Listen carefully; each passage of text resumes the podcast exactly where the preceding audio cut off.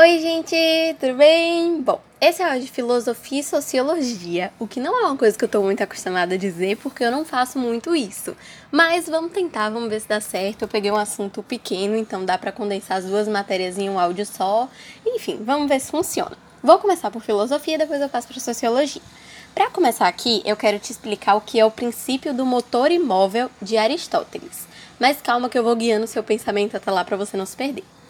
Pensa na nossa existência, na vida, no universo, em tudo tudo está sempre em movimento, certo? Sempre tem alguma coisa acontecendo. Mesmo que sua vida não tenha nada acontecendo no momento, seu corpo está acontecendo, seu sangue está circulando. Então tudo tem um movimento e a gente só existe porque a gente está em movimento. Porque as coisas acontecem ao nosso redor, porque coisas acontecem dentro da gente, porque coisas aconteceram para que a gente existisse e coisas vão acontecer para que a gente morra, certo? Então tudo isso é um movimento que existe no universo e que é a base de tudo. Só que tudo que se movimenta precisa de um movimento inicial, precisa de um start para ele começar a acontecer. Como é que esse movimento vai começar se uma coisa vai desencadeando a outra? Onde é que tudo começou? Aí é que entra a teoria de Aristóteles. Ele veio para tentar encontrar uma lógica para a existência desse movimento que tem na vida, certo? E para ele, o start para esse movimento todo, que vai desencadeando outros movimentos, seria um negócio chamado de motor imóvel. Esse motor imóvel seria uma coisa que aconteceu que existiu antes de tudo, não necessariamente Deus, depende da crença, né? Tem gente que acredita que é Deus que, enfim, que rege tudo, tem gente que não. Mas Aristóteles dizia que existe um motor imóvel que origina todos os movimentos, que deu o start para tudo isso, e que não é movido por ninguém. Então ele estava lá antes de tudo, ele não é movido por ninguém, ele só começou essa cadeia de movimentos que faz a nossa existência ser possível. Aristóteles acredita em Deus, então ele acreditava em Deus, mas ele acreditava que Deus era intocável. Então ele pode ser interpretado como um motor imóvel, mas também pode ser interpretado por outras lógicas, certo? Tinha muita gente que acreditava em Aristóteles? Tinha. Mas também tinha uma vertente, que era a vertente de Bacon, que criticava muito ele porque Aristóteles era um cara que pensava muito, ele usava muito a lógica e ele viajava muito para tentar encontrar as respostas que ele procurava. Só que ele usava pouco a matemática dessa lógica, que era uma coisa que Bacon valorizava muito. Então ele não era muito de fazer cálculos para provar o que ele estava dizendo, entendeu? Ele criava as teorias dele, mas não necessariamente ele provava elas com cálculos. Então Bacon criticava muito Aristóteles por pensar demais e calcular pouco esse movimento. Então Aristóteles demorava um tempão pensando sobre o movimento, criando teorias sobre o movimento, mas não calculava aquilo ali. Então isso era uma crítica de, do lado de Aristóteles de gente que não acreditava nele, certo? Bom, fechamos isso de princípio do motor imóvel. Agora tem quatro termos que eu vou explicar aqui, que são hipocrisia, blazer, clichê e eudaimonia. Antes de começar isso, eu quero te dizer o que é comportamento ético. Por quê? Existe uma coisa chamada comportamento ético que vai implicar em todas as ações que acontecerem na sociedade. E o comportamento ético é basicamente você seguir as virtudes éticas da sociedade que você está inserido. Então, ética é você fazer o bem, é você ser educado, é você não ser corrupto, é você não tentar passar a perna nos outros. Isso tudo é parte de um complexo enorme de várias coisas que são as virtudes éticas. E isso é uma coisa que nem todo mundo tem. Então, as virtudes, a moralidade, as coisas, as regras para você viver em sociedade, qualquer um pode cumprir mas poucos podem agir ética ou virtuosamente. Então, não é todo mundo que consegue fazer isso bem, não é todo mundo que consegue fazer isso verdadeiramente. Uma coisa é você exercer uma profissão, outra coisa é você ser bom no que você faz. E você ser bom no que você faz seria você ter um bom comportamento ético, entendeu? Então, você pode cumprir todas as regras, mas se você não fizer isso verdadeiramente, se você não fizer isso por si só, você não vai estar cumprindo um comportamento ético. E esse comportamento ético é o caminho para a gestão política, porque filosofia fala muito de política, tem muito a ver com política. E o caminho para poder gerir alguma coisa politicamente seria esse comportamento ético. E ele vai fracassar, você não vai conseguir ser um bom gestor, politicamente falando, se você não praticar essas virtudes éticas, certo? Sabendo isso, eu quero te dizer o que é hipocrisia. Hipocrisia é quando você apresenta virtudes que não existem. Então, você não tem uma virtude, você não tem uma qualidade, mas você cobra isso dos outros. Você não é uma pessoa honesta, você mente para os outros, mas você não aceita que mintam para você. Você diz para todo mundo que você é honesto e que você enfim, não esconde nada e que se te perguntam uma coisa você diz, mas na verdade não é bem assim. Você apresenta que você tem essa virtude, que é a honestidade, mas você não tem, ela é inexistente, você ainda cobra isso dos outros. Isso é ter hipocrisia, certo? E isso tem muito a ver também com o comportamento ético. O segundo termo é um termo bem básico que eu não vou explicar, é só porque pode aparecer em provas e aí é uma coisa boa de você saber, que é muito usado na filosofia, que é o termo blasé. Blasé significa mediano. Então, uma coisa mediana é uma coisa blasé, certo? Ao mesmo tempo que clichê não é necessariamente o que a gente pensa que é. Então, clichê, a gente pensa geralmente, sabe, naqueles filmes românticos que tem aquelas cenas prontas que todo mundo usa, não sei o que, que só existe filme, enfim. Mas não é bem isso. Clichê na filosofia significa desinteresse pelas novidades. Então, uma pessoa que não busca aprender, não busca entender, não busca estar por dentro das coisas novas que surgem na sociedade, certo? O último termo para eu fechar aqui o assunto de filosofia é eudaimonia. Eudaimonia tem a ver com felicidade. Mas aqui eu vou me demorar mais um pouco, porque tem um longo desenvolvimento até você entender certinho o que é eudaimonia. Felicidade aqui não vai aparecer como sinônimo de alegria. A gente encara muito felicidade como alegria, que é uma coisa plena, que é uma coisa que você se sente bem e ponto. Felicidade no conceito de eudaimonia não vai ser isso. Vai ser tendo a alegria, mas tendo a tristeza como uma necessidade. Porque, como eu disse, a alegria é plena. A eudaimonia é a ação de buscar a felicidade, mas entendendo que se entristecer no percurso também é muito importante. Então a felicidade não vai ser o objetivo. O objetivo é a alegria, porque é a plenitude lá da pessoa, né? A felicidade não vai ser isso. A felicidade é o percurso, é a jornada que você percorre até você chegar nessa plenitude. Então são os altos e baixos, são as alegrias as tristezas, são as épocas boas e as épocas ruins, são as brigas, são as pazes, são tudo, entendeu? Então, tudo isso re se reúne na felicidade da eudemonia. Então, você pode estar tá praticando felicidade, se acabando de chorar no canto do quarto, você pode. Porque felicidade aqui não vai ser você estar feliz, vai ser o percurso que você está percorrendo, a trajetória, certo? E para Aristóteles, a felicidade é um objetivo único. A vida é felicidade. Então, esse seria o último objetivo que você deveria ter na sua vida: atingir a felicidade. Que é basicamente você ter vivido, você ter tido altos e baixos, você ter se machucado, se recuperado, você ter passado por experiências que vão te enriquecer. E isso tudo é felicidade. Então, o objetivo último da vida de alguém, segundo Aristóteles, deveria ser esse percurso da felicidade completo, por assim dizer. E por último, vale lembrar que para Aristóteles a felicidade não era um objeto. Então, assim, é um objetivo último, mas não é uma casa que vai te conseguir isso, não é dinheiro que vai te conseguir isso, não é nada disso. É o percurso e é tudo que você reuniu até lá, certo? Aqui eu fecho filosofia, então eu falei aqui do princípio do motor imóvel de Aristóteles, de hipocrisia, de comportamento ético e de eudaimonia, e agora a gente vai passar para sociologia. Aqui vai ser um pouco mais longo porque eu vou cobrir vários assuntos, começando por um cara chamado Max Weber, ou Max Weber, eu não sei direito. Ele era um cara que não acreditava naquela visão preto no branco, naquela visão certa, naquela visão exata, naquela visão números. Ele não era um cara assim. Então ele era contrário à visão de mundo que um pensador muito famoso tinha, que era Karl Marx. Karl Marx. Ele era contrário a isso, porque para Marx tudo era muito certeiro, tudo era muito, enfim, era aquilo ali e ninguém podia mudar. Weber pensa de um jeito diferente. Ele quer relacionar religião, sociedade e economia. Então ele quer pegar todos esses aspectos sociais e quer juntar. Ele quer poder relacionar a religião, sendo que ele acreditava que a religião era uma fonte de alienação. Então era um caminho até a realização, porque a religião só seria necessária enquanto existissem existissem dores. Uma vez que as dores fossem sanadas, uma vez que as dores acabassem, essa religião não seria mais necessária. Porque por que você teria fé na teoria? Por que você teria fé se você não teria nada a temer? Entendeu? Seria mais ou menos isso que ele acreditava. Tem gente que concorda, tem gente que discorda, mas eu tô aqui passando a ideia só de um pensador. Ele atua na sociedade do lado de um outro cara chamado Durkheim. Por quê? Ele acreditava que um fato social é tudo o que acontece em qualquer lugar por influência social. Como assim?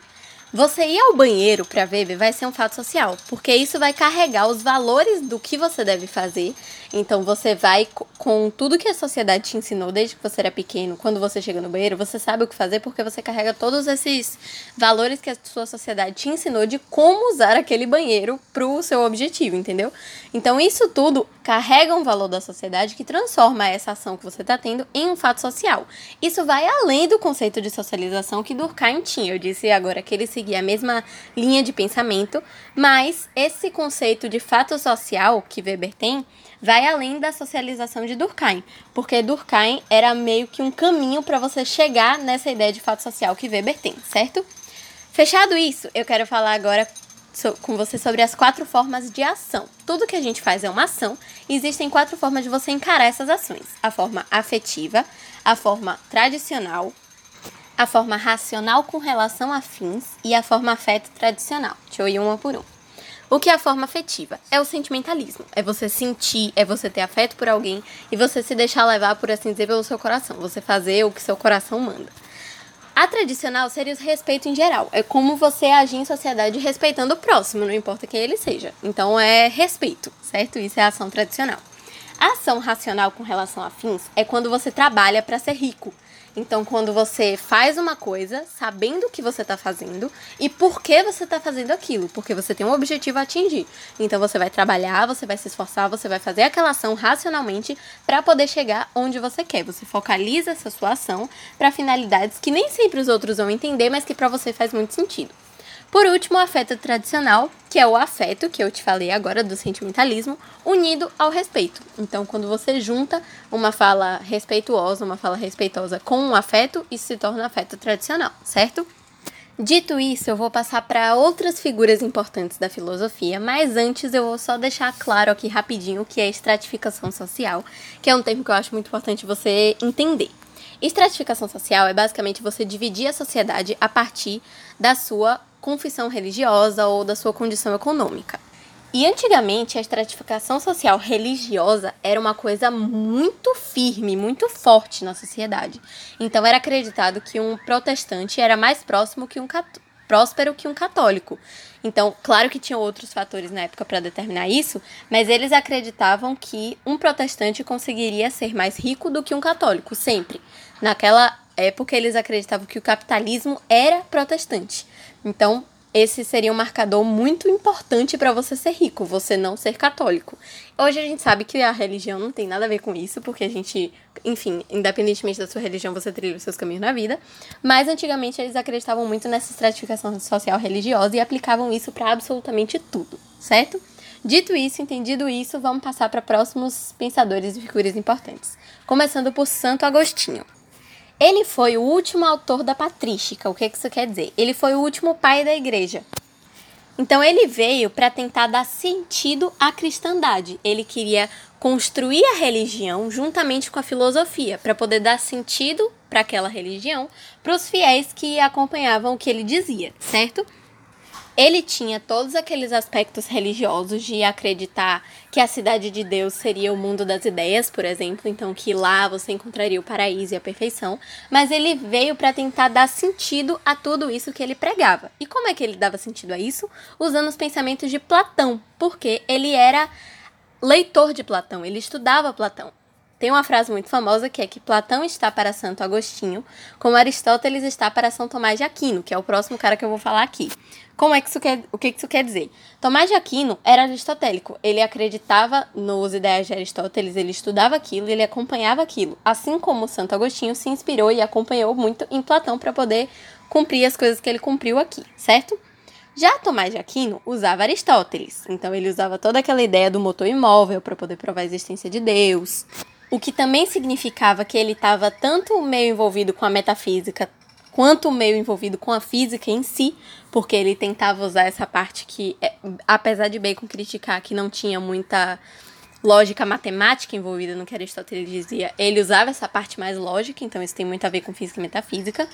E ele, o argumento dele para essa necessidade de existir uma origem para todos os movimentos era a necessidade de existir essa origem unida à incapacidade humana de encontrá-la. Então, a gente precisava desse start, como eu já falei antes, que um movimento desencadeou o outro e isso tudo tinha que ter começado em algum lugar, mas a gente não tinha capacidade de encontrar isso. Então, ele usava isso para provar a existência do motor imóvel de Aristóteles, na verdade, de provar novamente, né? Esses dois foram caras muito importantes para a religião como um todo. Então eu quis trazer eles para cá para poder explicar melhor o que, que cada um acreditava e o que cada um fez aqui. Agora, aqui a gente vai passar mais para a época da ciência. Então a gente vai deixar um pouco a religião de lado e vai passar mais para a ciência, para o renascimento filosófico, para o humanismo e etc. Tudo isso originando a humanidade. Então, como esses aspectos guiam a sociedade pela ciência e pela filosofia ciência não, ciência e pela filosofia como uma forma de ceticismo. Então, com, como assim? Vou explicar. Aqui a gente vai falar de duvidar para encontrar a verdade e não duvidar para não gerar dúvida. Como assim? Você tem que duvidar das coisas para você poder encontrar a verdade, porque se você não fizer perguntas, você não tem como encontrar respostas, ok? Então você tem que fazer as perguntas para poder começar a buscar as respostas e então encontrar a verdade.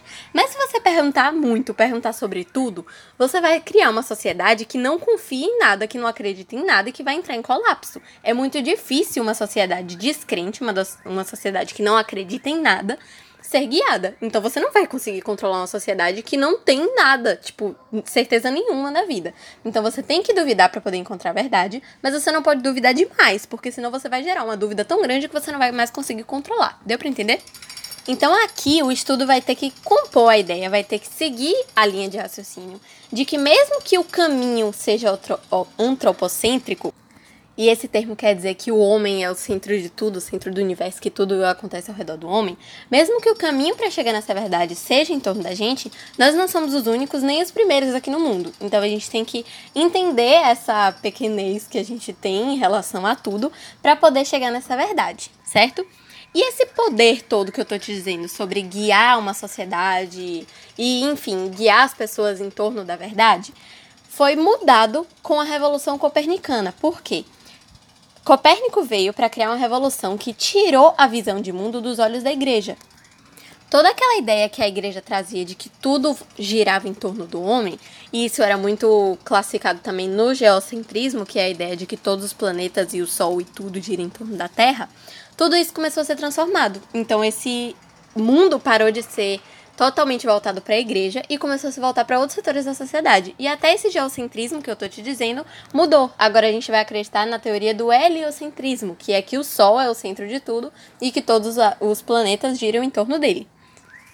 Copérnico não foi a única figura importante assim nessa época para poder fazer transformações. Também teve caras como Galileu, que foi o pai da ciência moderna. Galileu trouxe um negócio chamado de método experimental, que é uma coisa muito importante hoje em dia, que é você criar sua teoria, você teorizar, mas você testar aquilo, você levar aquilo para a prática para ver se aquilo realmente dá certo. Isso é uma coisa que Bacon já tinha começado lá atrás. Lembra que eu te falei que ele cobrava de Aristóteles que ele provasse matematicamente tudo que ele estava falando logicamente? Então, Bacon já tinha começado isso, mas foi Galileu que trouxe esse método experimental de testar o que você está teorizando para poder produzir as leis universais, certo? Além dele, também teve Descartes, que é aquele cara do penso logo existo. Ele acreditava que essa frase era a primeira certeza indubitável. Por quê? Mesmo os mais céticos, mesmo os aqueles que tivessem mais contra ele não poderiam contrariar dessa certeza que ele trouxe. Porque o pensamento é o caminho para a dúvida, certo? Eu te disse agora que você, duvidando, é como você vai poder criar as perguntas que vão te levar às respostas. Então, esse pensamento seria o caminho para a dúvida, e a dúvida é o caminho para o conhecimento, que é como você vai chegar nas respostas. Então, se você está pensando, se você está criando dúvidas para poder chegar em um conhecimento, você existe, certo? A existência dele seria tão evidente quanto o pensamento dele. E a visão que ele tinha de Deus era um pouco diferente das anteriores que eu trouxe aqui. Ele acreditava que existe um Deus, sim, mas que esse Deus tenta te enganar. Aqui é Descartes que está acreditando, certo? E ele acredita que esse Deus tenta te enganar. E a maneira que você tem de encontrar a verdade, além das coisas que esse Deus traz para você, é o pensamento. Então é pensando, é duvidando e é buscando a verdade, certo? É isso, espero ter ajudado. Aqui não é muito minha área, mas eu tento para ver se, enfim, posso dar uma facilitada no assunto. Um beijo, tchau!